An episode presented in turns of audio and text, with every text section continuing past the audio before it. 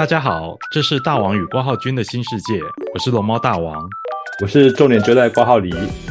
这是一个龙猫大王与重点就在挂号里的杂谈 Podcast，我们会聊聊最近发生的新闻，也许跟电影、音乐、日本文化有关。因为这些题目我与挂号君都很有兴趣，希望在我们的对谈之中能带给各位一些新的知识、新的感受，甚至发现一个新的世界。今天我们要来谈的是大胃王魔女菅原初代的新世界。这一位呃，在日本电视圈哦，这个大胃王节目里面哦，曾经表现非常优异，嗯，荣获魔女这个名号的菅原初代。对魔女听起来很恐怖，对，真的很恐怖。如果你看过他吃东西，就很恐怖。等一下我们介绍的时候会解释一下他到底有多恐怖，好，跟他为什么可以吃的这么厉害。大胃王节目哦，一直是很有趣哦，它一直是台湾呃很受欢迎的一种日本综艺节目类型。对啊，还还蛮常播的。对，那。呃，你，之前有有比较印象比较深的，看过什么样的大胃王节目？大胃王比赛应该就是吃大亨堡之类的。哦，好好好好好，是在那个在一个舞台那个讲台上面啦，然后就一直狂塞那个大亨堡，一边塞进去，然后一边喝配水，再一边塞一边配水，热狗堡，嗯，对对对，热狗堡一直塞进去，感觉非常的恐怖，是真的很恐怖哦。我以前就看过那个小林尊的比赛画面，就觉得哇，真的是 不该说是神迹嘛，这只能说是感觉就是一个很恐怖的行为。嗯哼嗯哼嗯哼，这个呃小林尊是在纽约比赛啊。对，那这个在日本本身哈，其实大胃王其实节目也还蛮受欢迎的，以此呢有很多很多的大胃王明星，嗯，这个我们称为 food fighter。对，跟对跟食物听起来好像食物战士哦，但是其实是对打的感觉，对，其实是吃食物很厉害的人哦，这在日本叫做 food fighter。那甚至这个曹简刚也拍过一部日剧，是跟这种题材有关的哦，跟大胃王有关。那呃，我们今天要介绍的魔女菅原哦，可以算是大胃王界的代表人物之一。是，那他在这个月哦，因为大肠癌然后过世了哦，他逐年五十九岁。那今天我们的节目就来回顾一下魔女菅原她的大胃王史。嗯。是，还有呢，他其实真的可以说是波澜万丈的人生啊！波澜万丈，哇！对对对对，这真的是非常壮烈的人生哦。这个我们可以来聊一聊。吃东西很壮烈，人生也很壮烈。是没错，真的。我们要来讲吃东西啊，来聊大胃王哦。嗯，吃是人类的天性哦，所以啊，吃东西好像没有什么。没有什么技巧，饭来张口哦，嘴巴张了就可以吃下去。那吃的多，好像也就是一直埋头苦吃哦，对啊，就可以了，好像没有什么困难的。嗯，但是这个母女菅原哦，她本身很不一样的地方就是哦，她其实她她自己认为啊，她的体质上其实并没有什么特殊之处哦，是，她能够吃的很多哦。这个原因其实是非常科学性的，嗯，哦，它是有策略的，策略，对，有策略哦，他他吃要吃的很多哦，这件事情是有策略的，而且是有科学的基础的哈，这很好玩，就它是有计有计划的，对对对对对，第一个是哈，他会迅速找出最有效率的吃法，哦，那这个跟他本人的个性有关哦。菅原其实，呃，在年轻的时候，他如果读书啊，就是看一些他他，因为他非常喜欢读书，他在看书的时候，比如说今天他要去看，比如说像三岛由纪夫啦、芥川龙之介这样子的日本伟大作家的时候，他不会去看那种什么三岛由纪夫全集那种二十几本的东西，哦，他都只挑当中的两三本。嗯，好，他都只选这位作家觉得最有代表性的精华作品，他只看这些而已。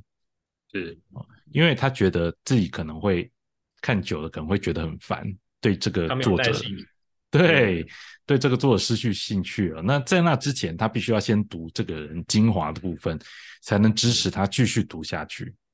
是哦，那这一点呢、他把它转换到吃东西上面。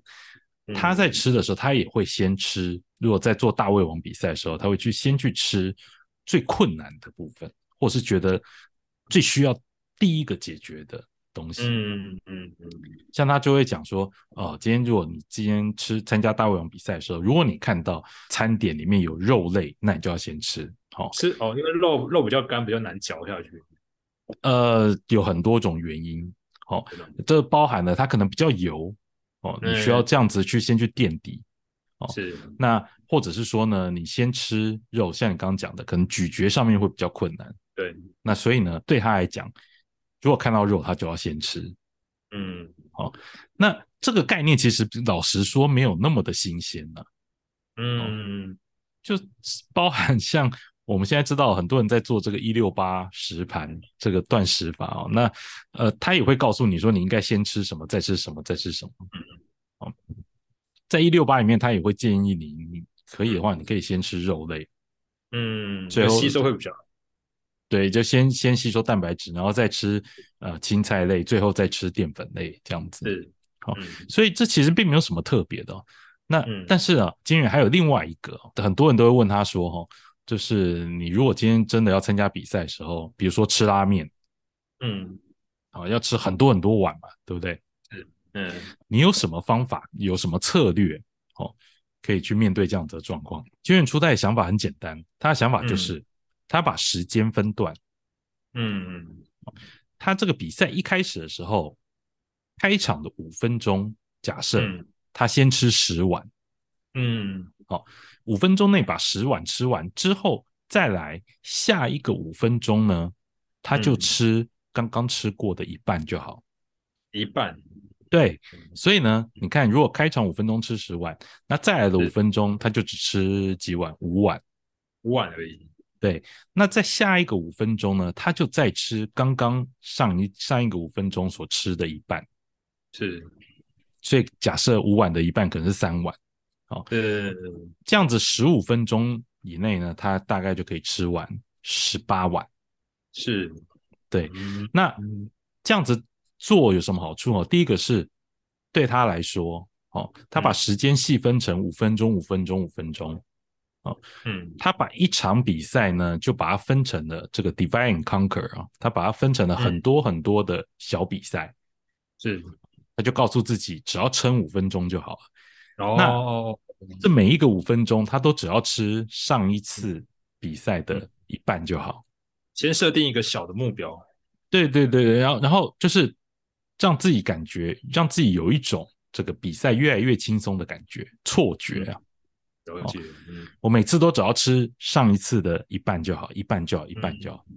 是，那反过来来说，哈、哦，他也可以很清楚的从开赛嗯，开场的时候就计算出我这一场需要吃多少。是，举个例子好了，比如说像呃这个吃拉面大赛哦，的上一次可能所有人、或者是说第一名他可能吃了二十碗，嗯，他用这种方式倒推回去，他就知道开场的五分钟以内他需要吃几碗，嗯，最后呢累计累计累计，然后这样最后就会算出哦大概超过二十，那这一场他就赢了。是所以呢，他只要在五分钟里面，比如说他在五分钟里面吃十二碗，假设最后最后会赢，是，那这样子，他在开场这五分钟吃完这十二碗的时候，他就会觉得哦，轻松很多了。嗯，好、我只要按照我现在这个步调一直进行下去，我就一定会赢。嗯，他达成这个小目标了。对对对对对对，你会发现这种这种呃比赛策略是真的有策略存在的哦。嗯，嗯蛮厉害的，是，，对，当然你会说哦，就是哇，那这样数学也要很好哦。是，嗯，嗯而而而且而且也要也要评估自己的能力啊，就是一开始就要知道自己可以吃多少了。是是是是，当然这个等一下我们会讲这个监员去如何去培养他的这个实力啊。是但是你看啊，他这个一开始就要 还没有吃之前，你就要先头脑非常飞快的来计算一下啊。这其实也是菅原本人的另外一项能力，是，就是他数学是很好的嗯哦，他从小数学就非常非常好。嗯可是啊，这样听起来就是好像他从小就功课很好哦，其实并没有。他在小学的时候哦，他除了数学很好以外，他在背课文是。好、或者是写汉字、是。哦读汉字这些部分都很糟糕。嗯。哦，那无论老师怎么样骂啦，这样子，然后他他的呃阅读方面跟这个记忆方面啊、跟写作方面都很差，是。哦写连写字也歪歪扭扭的。那嗯不只是这方面哦，他在学校的这个体育课程方面哦，比如说像他的运动神经也不是很好哦。那呃，连最简单的这种体育课的要投球这样子，他也嗯投的不是很好。嗯那这件事情可能就是很会会给其他人一种印象，就是哦，她这个这个这个女孩子她可能数学很好，但是呃其他功课都不是很好，可能是因为她比较喜欢数学，好、嗯，然后呢其他功课他就把它摆烂这样子，就很懒惰不去读啊这样子。呃这怎么讲呢？这个背课文不就是只要打开课本，然后就是呃专心去背，就一定可以背得起来？嗯你一定就是就是很混呐、然后就是不想花时间去背啊，才会这样子。哦，所以他小小时候其实常常被骂这样子。可是哦，这有趣的是哦，当这个菅原后来啊四十岁的时候去生了小孩以后，他发现了他的儿子也有这一些当年自己小时候的行为。嗯哦，他在阅读方面有困难，写作上面也有困难。那呃，运动神经对运动神经也不行，而且最重要是投球的部分也不太行。对哦那这个菅原的儿子呢，在四岁的时候有去接受医生诊断哦，发现他有这个 ADHD，ADHD 对，就是这个所谓的呃注意力不足过动症。嗯啊，那菅原才回想起来，才觉得哦，OK，他可能其实本来出生的时候可能就是有像这样子的问题。可是他数学很好，不是很像那个雅斯伯格症吗？对，但那不太一样哦，这种想法有一点就是刻板印象哦。是。他对菅原来讲哦，应该是说他感发觉到自己可能小时候也是所谓的发展迟缓，嗯。哦，有发展障碍的问题。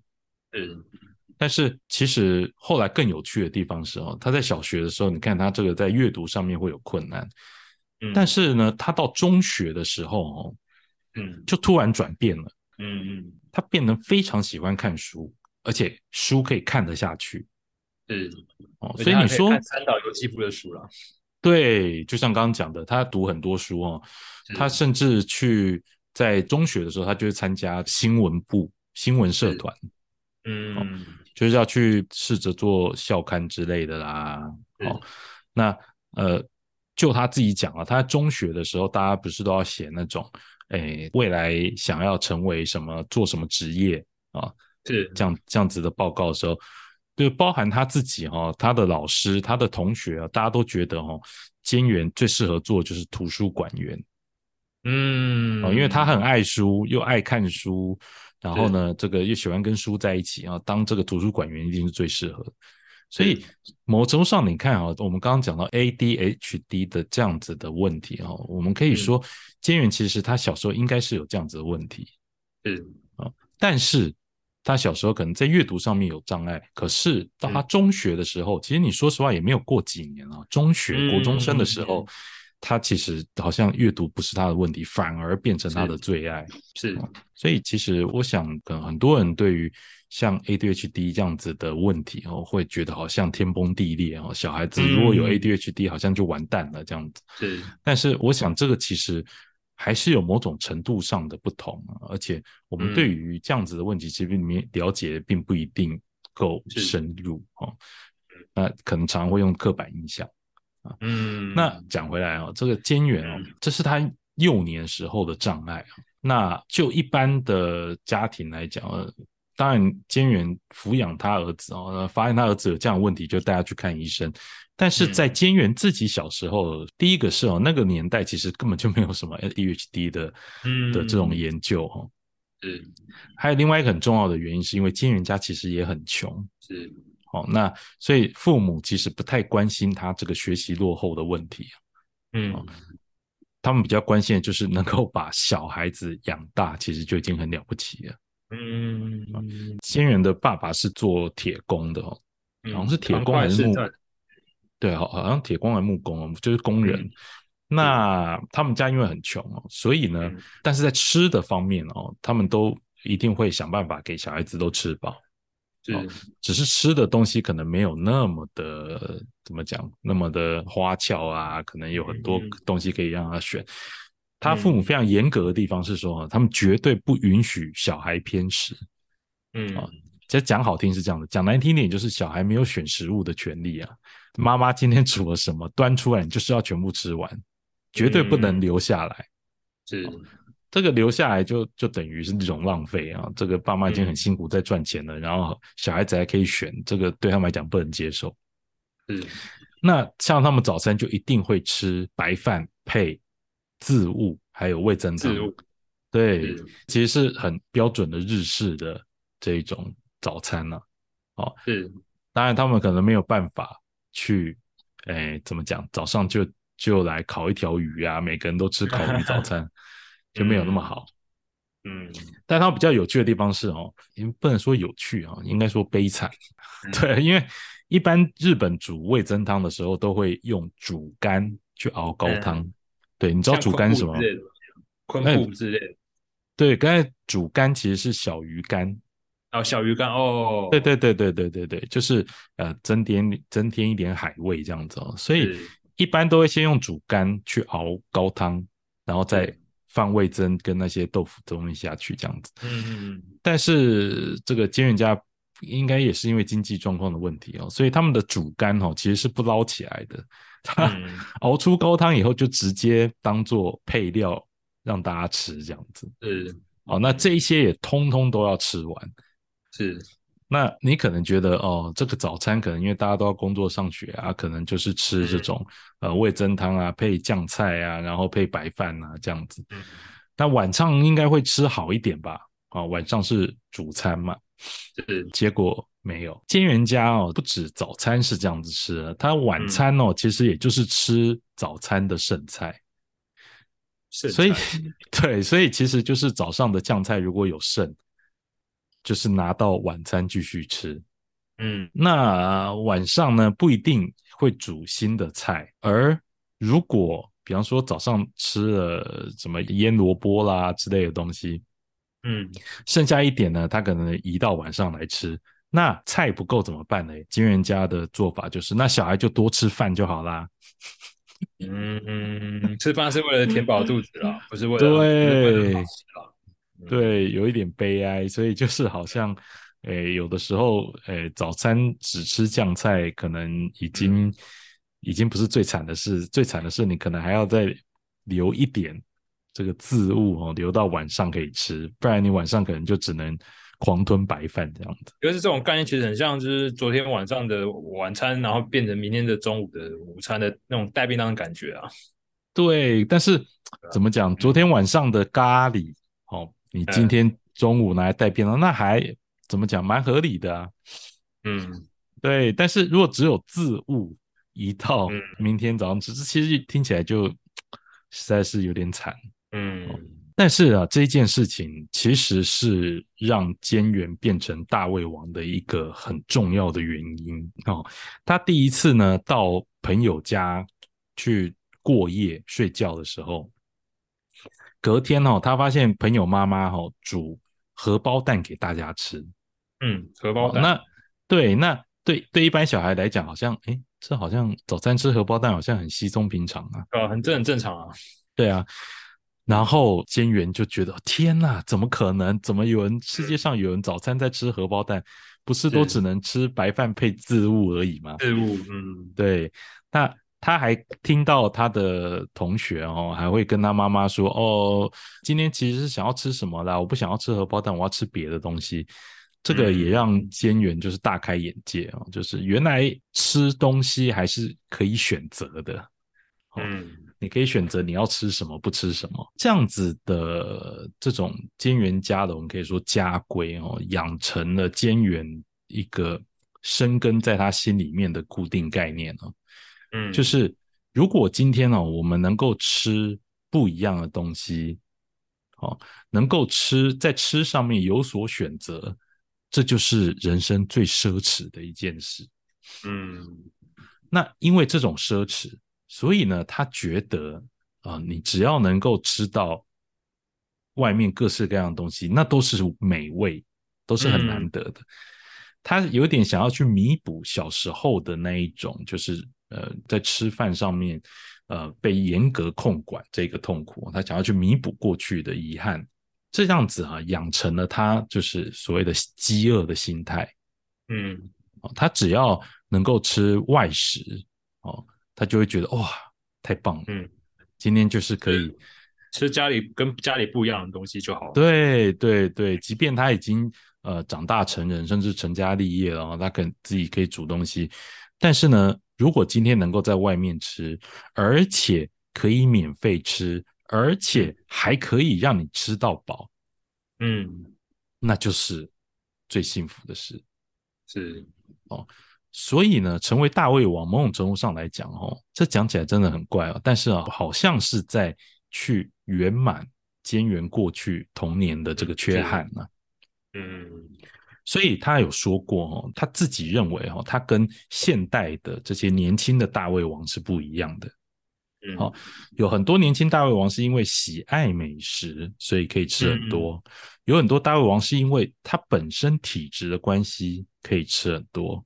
嗯，好但是呢，坚元自己觉得哦，他是因为心态才可以让他吃很多。哦，嗯他他并没有体力过人，哦，体质也没有特异之处。哦，嗯那他喜爱美食的这种程度，其实跟一般人差没有多少。但是影响他最大的就是他这种饥饿的心态。嗯，那这种心态他是没有办法，应该说很难去被矫正过来的。嗯。这已经是他常年在家呃所被养出来的这一种，你要说个性也可以啦。哦嗯，你要你要说这个是已经造成深远的心灵创伤也可以。嗯，我我觉得是有点病态，有一点，对，那但是无论怎么讲，这些都已经过去了哦，而且你你还你还是要记得，像我刚刚说的哦，尖原家其实并没有让他们的小孩子饿到，饿到了，是，对，你要你要知道他的年纪来说，呃，而且以他们家的经济状况来说，哦，他们家可能会过得更凄惨嗯。哦。但是没有，他没有让小孩子挨饿，他嗯。只是在吃的东西上面有这样的限制，而嗯这个其实是他，我想应该是他父母就是能力所及，就是这样的。哦，也也是一种家教，对，那呃，无论如何，这个菅原就是已经、已经这样子了哦。好、嗯。那这样子的饥饿心态呢，就让他养成了对于大食、大胃嗯。王这件事情，哦，他跟别人就有了不一样的看法。嗯。那谈到菅原哦，后来的发展哦，他在其实一开始是都还蛮顺利的，因为我们刚提到哦，他在中学的时候变得很爱看书哦，就好像之前 ADHD 的问题哦，对他来讲好像已经不是问题了。嗯好那他也很幸运的哦，在去念短大之后，哦毕业以后他就也顺利的成为图书馆员。这某种程度上是也是在他弥补他小时候那种 A ADHD 的这个缺憾嘛？就是他觉得以自己以前不大会念书，然后他现在就开始不断的念书，然后念到变成图书馆员。但我觉得这不能说是去弥补缺憾，因为嗯他在中学的时候，他变得很爱看书的。对啊对啊对啊对啊，啊，所以呢，这个对他来讲反而是就是去做自己喜欢做的事，而且嗯他也还可以很顺利的能够自主这样子。嗯嗯因为他当图书馆员的时候，他就是搬到外面去，然后在外面工作了五年这样子。嗯但是呢，后来因为家里妈妈的身体问题哦，所以他必须要回去呃他的岩手县的老家去照顾他哦。那之后，菅原呢，在三十五岁的时候结婚，呃，三十九岁的时候生下了儿子。那儿子后来就发现了一些不太寻常的状况哦，比如说他会很容易自己乱跑哦，而且呢，比如说带他去逛超市的时候，他可能会随意的就把架上面的生鲜的肉品拿下来，然后把包装拆开来这样子，嗯，或者是去直接吃架上的东西。嗯，好，那对于一般的顾客或者是认识的人来讲哦，为什么小孩子会这样子？那这就是妈妈没有教好啊。嗯，这就一定是妈妈没有在看嘛，妈妈没有在顾，才会让小孩子这样乱来啊。你而且你一定是没有教他不能够随便拿东西才会这样子。但事实上其实并不是，监员也想尽办法去劝导小孩子，然后也会防护他。可是只要他一没有看到小孩，小孩马上就开始作乱。嗯，好，那这一段期间其实对监员来讲很难熬哦，因为大家其实都会把过错哦归罪在不是在小孩，而是在妈妈身上。那先生呢？好，这很有趣，这我们等下再讲。那嗯，后来这个小孩更严重的状况是哦，他在公园跟人家玩的时候，他会直接攻击其他小孩。嗯，他会笑笑的，好像也没有生气或什么，但是他就会突然笑笑的去攻击其他小朋友。那其他小朋友甚至可能没有跟他讲话什么的。嗯，哦，那他也会去突然莫名其妙就把公园沙坑里面的沙拿起来泼大家这样子。嗯，那所以金元到后来他能怎么做？他就只能去找没有小孩子的公园玩。嗯，对于其他家长来讲，就又是妈妈没顾好的问题。这个时候才会让金元觉得，哦，这真的可能状况可能比他想象的还要严重。哦，他已经该做都做到，他也非常的认真的去照顾这个小朋友。但是这个小朋友似乎不是因为不听话、不受教才这样做。然后他在四岁的时候就带他去医生检查，然后才发现了这个小朋友有 ADHD 的问题。那你说？这个丈夫爸爸，嗯，为什么都没有做些什么？对啊，对，很有趣的地方是哦，这个金源自己讲说，他觉得哦，男人会觉得小孩就是自己的分身，嗯，所以如果你今天说这个小孩子哦，天生下来就有一些疾病问题，哦，对爸爸爸爸的问题，对，对爸爸来讲他不能接受，嗯，所以呢，在这件事上面，他也站在了跟。其他一般陌生人一样的角度哦，就是去批判妈妈，就是监员都没有做好，都没有教好，嗯，才会让这个小孩子没有家教。对，这个真的是很残酷的一件事情哦。那后来他们去做了一些调解啦，那去也试图分居啦，那到最后监员就决定啊带着小孩，然后跟丈夫离婚。嗯，我这样听起来，魔女监员的。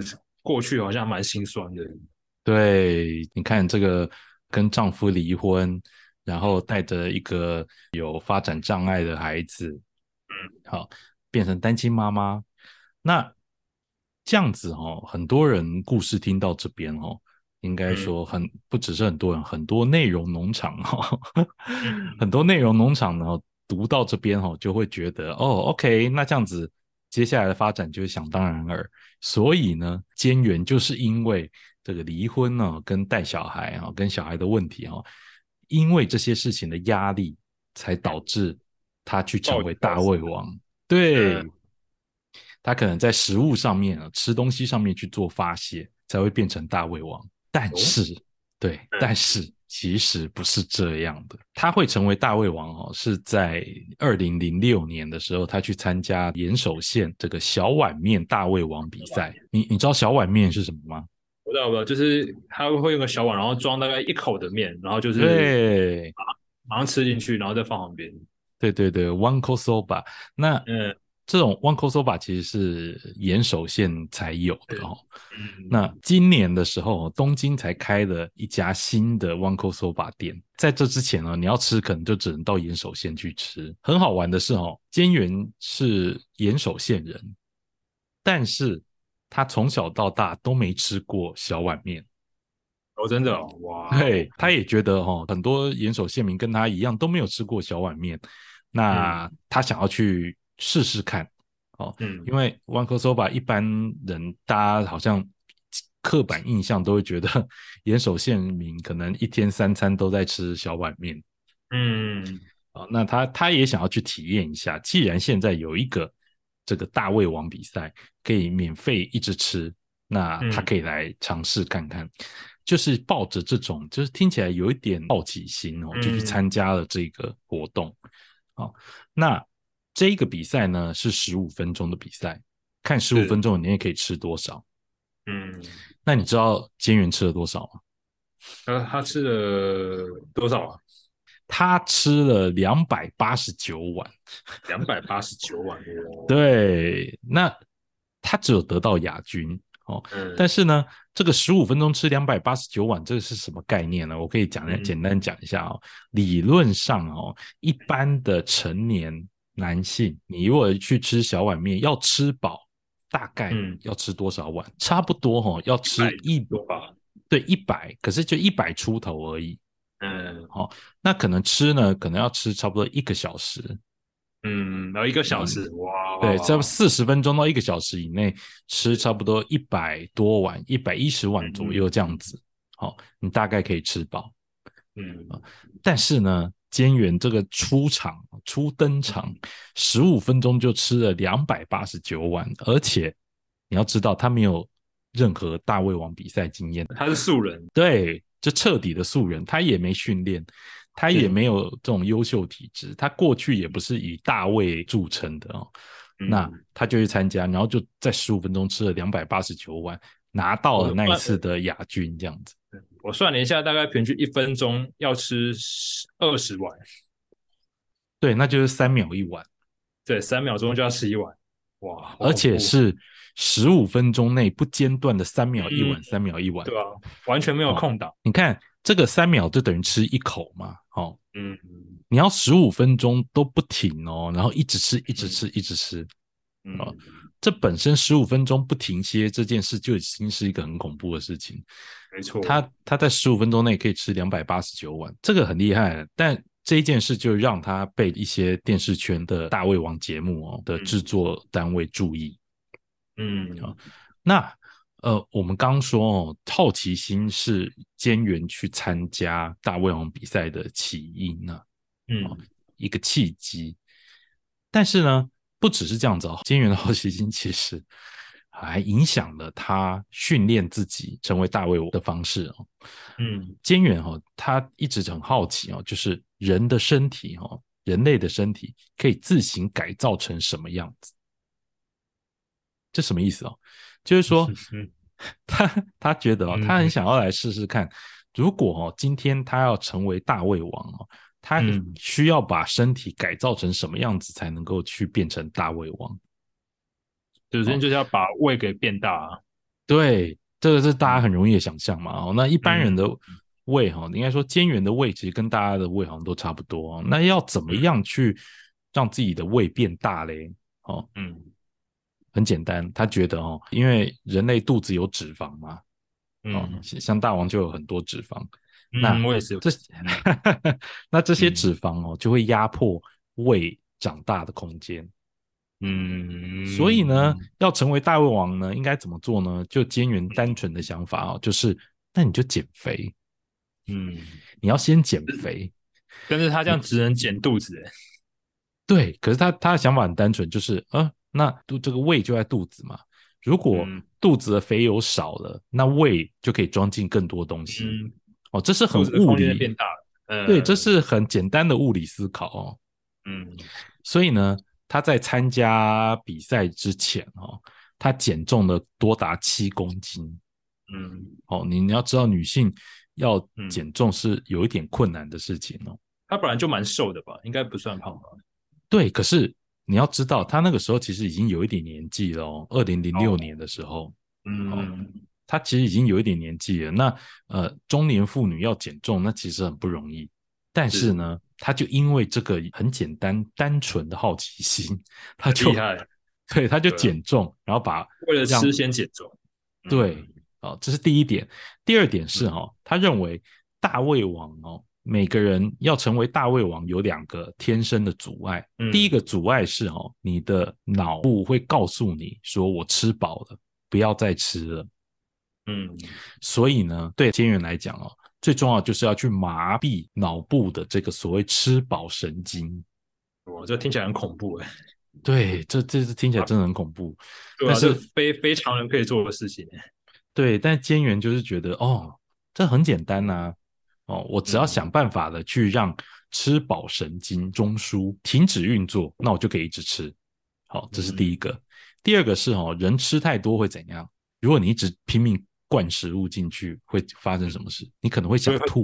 会吐啊，对啊，一对定会吐出来。好，那他觉得，那我就除了麻痹这个吃饱的神经中枢之外，我还要再麻痹呕吐的。哇，这个越来越恐怖了。哇，对啊，哇，我呕吐都能控制。对，但是问题是，他还真的成功了。他同时把这两个神经中枢都破坏哦。这个我们当然是用比较呃形而上的方法来讲哦。嗯但总之哦，监员哦，他就嗯之后、他就不会有吃太多以后会有吃饱的感觉跟呕吐的感觉。他是凭意志力嘛？其实我觉得应该不是诶、他应该是经过某种训练吧，然后呢，哦去让自己对于这两种感觉麻痹，嗯，这达到他所谓的破坏的效果。可是呕吐这这这种这么更物理，就是没自己没办法阻止的生理反应，这样也能控制，哇，真的很很很很厉害。对，不知道诶、这很多人都会说嘛，你吃太多啊，除了会很饱，好、嗯，或者是想吐好嗯之外，另外一个还有是哈、就是你吃太多胃会不舒服。嗯那很多人都会说，哇、那监员每次都吃这么多，吃到被人家称为魔女哈，因为她吃的量真的太多了。那如果吃这么多，是不是应该要吃一点胃药嘞？嗯比如说你参加完比赛以后，你要吃一点胃药，让你想办法让你的胃恢复正常这样子。嗯但是监员说，哦，他吃胃药反而会不舒服。嗯，他唯有一次呢，就是因为他去一个拉面店比赛，然后比完嗯。赛了以后，这个拉面店老板觉得他很可怜，所以就给他免费的胃药，请他一定要吃，要不然嗯。回去会很痛苦。哦。嗯。那金远就觉得说啊，因为是人家熬夜嘛，哦，嗯。所以呢，他就当面吃了这个胃药，然后吃了以后反而更不舒服。哦更不舒服哇，对他本他本来，而且他本来没有不舒服，他吃了胃药以后反而变得不舒服，所以他从此之后就再也没有吃过胃药。哦，但是呢，他也就比这些比赛，无论吃多少，他吃完都不会觉得有什么不适的感觉，很厉害。觉得这某程度也算他的天赋哎，对，但是我们接下来讲，就是其实跟天赋无关。哦，嗯这个是单纯监员的努力所造成的。哦，虽然我们不能说这算不算是好的意意思啊，哦，金源后来二零零六年哦一战成名之后啊，原本的在做大胃王节目很有名的哦，就是东京电视台，嗯东京电视台电视冠军版有做哦，那后来东京电视台去独立做了一个大胃王节目，就很有名的叫做《元祖大胃王决定战》。嗯啊那金远后来参加了啊、在二零零八年参加，二零零九年、二零一零年三届都参加了，而这三届他全部都获胜。嗯，全部都获胜，都是第一名，对，这就真正成为了这个女王哈、哦，被列入了殿堂。哦，哇，他才刚踏入这个大胃王世界，就连续三届都是第一名，对，然后他进入名人堂了，进入殿堂，就代表说他之后之后不能再比了。嗯嗯嗯，吃的太厉害了，对，因为第一名都是他，那这样子到底是对是呃就不用比了。而且他是是还是以中中年的年纪进去的，对对对对好对对对对对对，没错。因为那个时候其实其实很多人都还很年轻呢。你看，二零一年嗯十十三年前哦。嗯但是就像我们刚刚讲哦，菅原其实他并不是靠天分哦，他除了靠这个好奇心之外哦，还有我们刚刚讲到的这个策略哈、哦，应战策略哦之外，他其实还真的有做一些准备哈、哦，赛前准备。所以呢，可以说哦，菅原其实是属于努力型的大胃王。嗯哦他不是那一种就是呃，真是天赋异禀的大胃王哦，他在胃就非常厉害，他不对对对对对，不是那一种什么呃胃本身就会扩张到非常大的，嗯嗯哦，他是经过训练而来的。嗯，所以菅原其实在每一次的比赛之前一个月以前就会开始训练。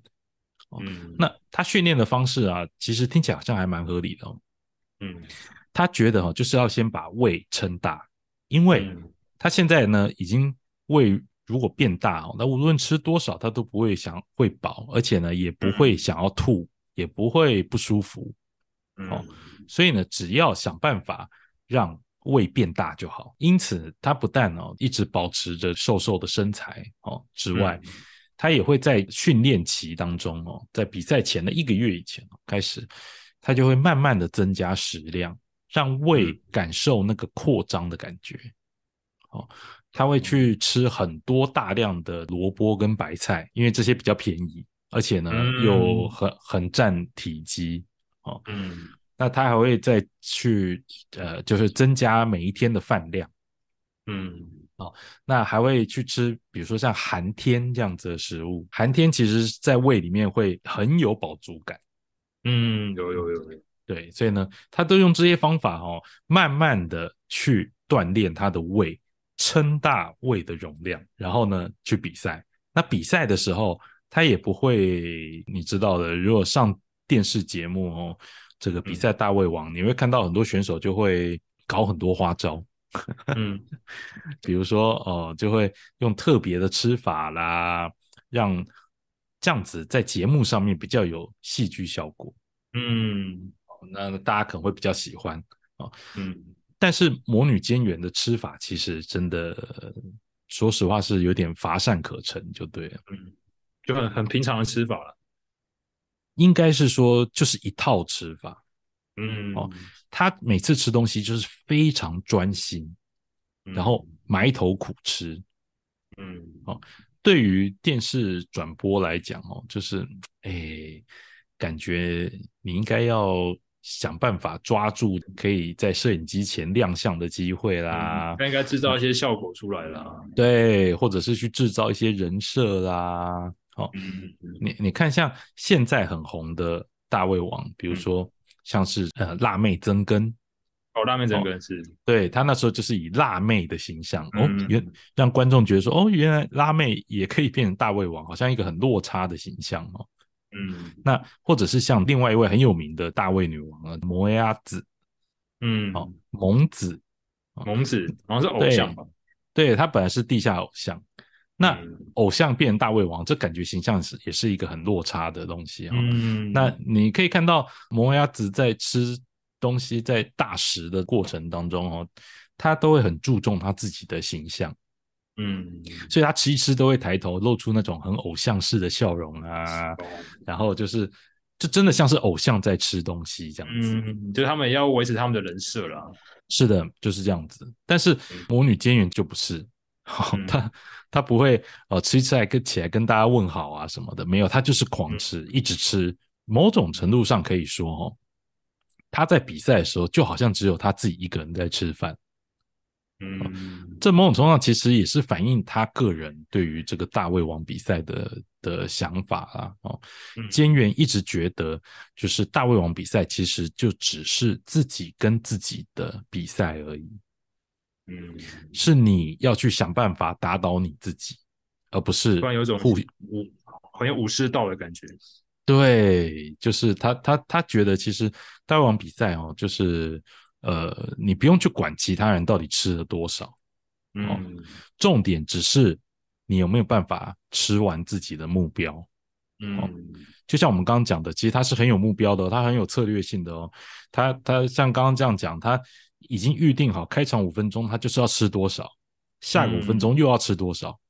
嗯对他来讲，就是这个五分钟，我有没有办法把东西吃完？我预定的这个目标吃完，如果吃完，我就 OK 了。哦，嗯所以他不会去管说哦，今天坐在旁边的人到底吃多少，这这这是很有趣的一个想法。那但是对观众来讲哦，我们其实后来就不太能够看到减远哦，嗯台湾还有一直在，我在日本台也有一直在进之前哦，一直在进呃原祖大胃王决定战的内容。嗯但是台湾的观众跟日本观众其实就都渐渐很少看到菅原在出场。是好那这当然有几个原因啊。第一个原因是因为大胃王节目后来遭到一些批评啊，或遭到一些、嗯就对，就是有人会质疑说可能会有浪费食物的问题。哦，那也有一些参赛者会发生一些意外，嗯，那就会被模仿。对，那舆论就会来批评这件事情哦。那所以呢，节目本身其实就已经等于说渐渐的被电视台哦嗯，放弃掉。那在这个是时代不流行了。对，事实上你看现在的话，呃，做大胃王计划的综艺节日本综艺节目也变得很少了。嗯，嗯，我们比较常看到，可能像日本台在礼拜一晚上啊，这个阿里游戏 Zemi 有吉主持的有吉高峰会节目里面，哈哦，这个辣妹增根都还会有一个大食单元，嗯哦，他会去跟其他来宾一起去挑战某个某个大碗美食。嗯那东京台的话，现在是 Dekamori Hunter，应该说超大碗猎人、美食猎人。哦，这个节目，这个节目现在我来日本来也有买进来，在台湾播放嗯这样子、哦，所以我们这可以看到现在新世代的，不只是磨牙子哦，那还包含了在 YouTube 上面很红的 Max，哦嗯男性的大胃王都会在 Dekamori Hunter 节目里面出来。嗯那为什么菅原后来就在电视上面演出慢慢变少？哈，嗯这个其实并不算是他自己本人的问题哦，也是因为很简单的哦，就是因为他太厉害，嗯，所以制作单位哦不太想要再找他。还是因为他还是因为他的他的效果比较没那么好，所以就呃，我就我我觉得，我觉得这是一一定有间接的原因啦，这一定有一点间接因素啦，哈、嗯。那另外一个就是说，哦，他来参加比赛的时候，就感觉好像让比赛的紧张程度少了很多。嗯对，那所以呢，他后来就是自己想的有一些转型哦。那嗯他在二零一六年的时候，突然就开了面包店。呃，为什么嘞？其实原因很简单，跟他成为大胃王一样，他就是突然就对于做面包很有兴趣。嗯，那怎么办呢？很想要做面包，很想要做面包，然后他就决定自己要成为一位面包师傅，嗯。就跟他当年突然决定自己要成为大胃王一样。然后接下来他就用土法炼钢的方式，他也不是去拜师什么面包店哦，他就是去买很多这种市面上教你怎么做面包的书，嗯。然后呢，他就去自己自学哈、自己去读，然后自己去演练，然后他还会去找，比如说他今天买了这一本教你怎么做面包书，他就会去找这个作者在哪里开店。有他就自己去那边上课，没有，他就去那里去直接等于说，哎，叫你们老板出来，我有问题要问他这样子。走直接去问哦，对，他就直他就直接去这个询问那一些很厉害的面包师傅，嗯哦，有问题就直接问他们这样。那对于菅原的家人来讲哦，这个菅原他弟也也觉得说啊，这这个姐姐啊，这辈子都是这样子，她都是心血来潮就会对某个东西非常着迷，然后一嗯着迷之后，他就会以自己的方式去研究它，嗯，就把它做到最好，对，然后就就去研究研究研究。那你说，所以菅原后来就开面包店吗？其实不是、欸，他只是单纯兴趣想做面包。嗯嗯他是因为一直做，一直做，一直做，然后做好了以后，就会把面包给大家吃。那大家都觉得哦很好吃啊，你可以试着开店呐、嗯那一直跟他讲，他也没有要开店。突然有一天，他就跟大家讲说：“哦，我要开店了。那大概是下个礼拜我就会开了。嗯，就是很突如其来，就是突如其来，是对他一瞬间就决定哦，他要开店，然后他就去找找找找找找好什么东西，然后就装潢什么都弄好，器具都买了，然后就开了一间店，就是这样子。嗯，所以你可以看到，这个人其实是真的很有行动力的人啊，嗯，他真的不是说说而已，他觉得他想要做哦，那他就去做，这种精神其实还蛮值得学习的了。对，他就这样子哈，就是继续独立抚养他的儿子。嗯他跟儿子的关系非常非常的好，就是几乎都要黏在一起这样子。嗯哦那呃，直到了去年的六月哈、他就突然发现，就是自己有这个大肠癌，而且已经到末期了，第四期了。嗯那他就把个面包店关了哦，然后他也办了一个展展览，嗯哦，他就是把自己这些年的一些收藏，然后呢，他觉得说他过世了以后，这些东西就是也就没有意义了哦，所以他不如在他还活着的时候，哦就是分享给大家。嗯对，然后他就办了一个展，那这样子，呃，就到今年的三月九号的时候，他就逝世了。是，对嗯就今天我们要来谈的魔女监园哦，我想第一个很大的原因是因为当年哦很喜欢这个台湾未来日本台播大胃王节目的观众哦，都一定会认识这一位很特殊的魔女哦。嗯，金元初代，嗯对，那对我们一般的想象来讲哦，大胃王应该都是男性，嗯。哦就是大王自己也算是个大胃王，对。嗯。但是一个女性，而且呢是就是身形啊，其实还蛮瘦弱的一个女性哦，竟然能够成为大胃王，嗯。哦而且呢，呃，还能够在那个年代哈、哦，在两千一呃两千年的时候，两千年代的时候，就去挑战一些其实我们对后来的观众来讲稀松平常，但在那个年代来讲，其实很稀有的。嗯东西哦。举个例子哦，比如说像一般哈、哦，就是这个挑战，如果要挑战牛排吃到饱，嗯哦一般在之前两千年那个年代哦，其实都是吃两公斤的牛肉，嗯两公斤的牛排。那菅原是第一个挑战四公斤的，哦四公斤哦，哇，对，四公斤呢。两公两公斤是那时候是成年女性吃的量吗？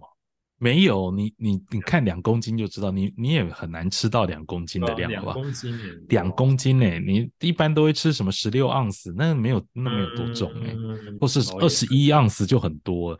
嗯一般大胃王是比两公斤，他是吃四公斤，嗯，这个真的很很夸张。很厉害，很恐怖。对，这样就是因为这样才会被人家称为魔女啊。哦嗯那我想，对于呃，可能很多观众哦，他们现在可能已经不再看这个大胃王比赛了哦，嗯但是我想 maybe 可能都还记得所谓的魔女监园，嗯所以我们今天来谈一谈。但是我想另外一个更重要的是哈，我想要谈这个人，是因为啊，他不只是大胃王的实力很坚强之外哈，嗯。那他的人生背景哦，很容易会给人一种刻板印象。嗯。哦，就像我们对 ADHD 这样子的刻板印象是一样的。嗯。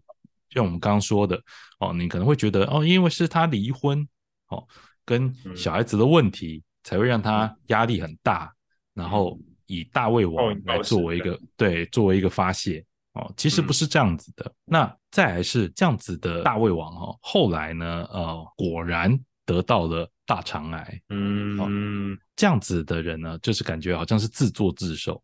哦，嗯。这是他自己造成的。嗯。这些刻板，这些在尖缘上面很容易产生的刻板印象哦，都会共同塑造出监缘是一个很悲惨的人的想法。嗯但是照我刚刚这样讲，其实并没有哦，他嗯，他个人其实并没有觉得这有多痛苦哦，这是很自然，这是他自己悲惨，嗯，，对，这是他自己选择的，他就是有有有目标就努力去达成，对，好一，关一关往下破。我我我想啊，我们都很容易哦评断嗯别人过得很悲惨。嗯但是我我要讲的是哦，其实“悲惨”这个字哦，是自己才能定义的，嗯不是别人说哦你很悲惨，你很悲惨，所以你就真的很悲惨。其实没有哦，当事人可能并不这样想。嗯对金源来讲，他其实只是在完成他的兴趣，嗯他对某样东西起了好奇心，他的概念就是一定要去完成它。嗯啊，以他自己的方式去做。哦，所以你看，这个人菅原这个人很不容易的地方哦，是第一个哦，他因为好奇心，所以他成为了大胃王哦，他成为了面包师。哦，他甚至呢，在他童年的时候有一些这个发展迟缓的状况，但是他也克服了。他在中学的时候反而变得很容易，很爱看书。嗯嗯，哦，这其实都是很不容易的事情。嗯像这样子的人生成就，其实哦，真的不是一般呃像我们这种市井小民能够做得到的哦。我们光要去执行我们自己的目标就很困难，嗯，但是他是把它做完，而且做到最好。对哦面包店做到可以开店，然后你看嗯有多少人会号称自己会想要做面包，喜欢做面包，但是做到可以开店，而且还是被大家一直讲，哎，你要去开店，讲了好几年，然后他就突然好像灵机一动，然后就去开了。嗯那大胃王他也做到第一了，嗯，这真的很不容易。的确是，对，所以嗯我觉得，当然了，我我们还是要说啦，就是真的，呃，吃东西适可而止啊。嗯哦，成为大胃王其实真的也不是说真的很健康的事情，对身体一定有负担。是，但我想菅原的故事告诉我们最重要的是，那第一个，我想要让大家知道，最重要的是哦，其实我们真的不能随便轻易的说人家很悲惨，嗯。是，嗯，真的，因为不要用自己的刻板印象去决定别人的人生。对，因为我我真的很怀疑，这有多少人真的能够像菅原过得这么快乐？哦，你从他离癌的这件事可以发现啊、哦，他甚至到嗯。要死之前，嗯。他还去办了像这样子一个收藏展的活动，把他嗯。所有的东西、哦都卖出去。嗯呃，那你你可以发现，这个人其实对死生死其实已经有某种达观了。嗯但是你看啊、其实他他以他的立场来讲，其实这件事没有那么容易哦。他还有一个儿子哦，嗯那他那么需要他的儿子，现在他要离他而去，其实这是很大很大的痛苦嗯哦。但是你看他最后还是可以去做这样子的动作哦，把他的身后事都先交代完毕，我觉得这是很了不起的。非常厉害。好，这就是今天我们要来讲的这个大胃王魔女菅原嗯初代的新世界。哦，我想这一集的确可以称为新世界，因为很多人都觉得她就是个大胃王，就是指一个很会吃的女生，就这样子而已。嗯嗯但是我想他的故事应该是我个人觉得还蛮有趣的，希望分享给嗯各位，我带给各位一个听我我学习了很多啊，学习怎么样变大胃王吗。没有学习要怎么突破自己的下一下一关。嗯，哦哦，真的但成为大胃王我不行啊，不可能啊。哦，我想我还想说，下次我们就可以来在吃到饱餐厅做一个直播之类的。不用了，就吃个一郎，就吃个几碗就好了。二郎，二郎，二郎，二郎二郎二郎拉，面，对，二郎拉面。好，那这一次呢，呃，到这边哦，我们今天的节目就到这里为止。好，希望各位如果喜欢的话呢，或者有任何意见的话，可以给我们留言或给我们五星好评。好，嗯，那节目就到这边，谢谢各位，拜拜，拜拜。拜拜。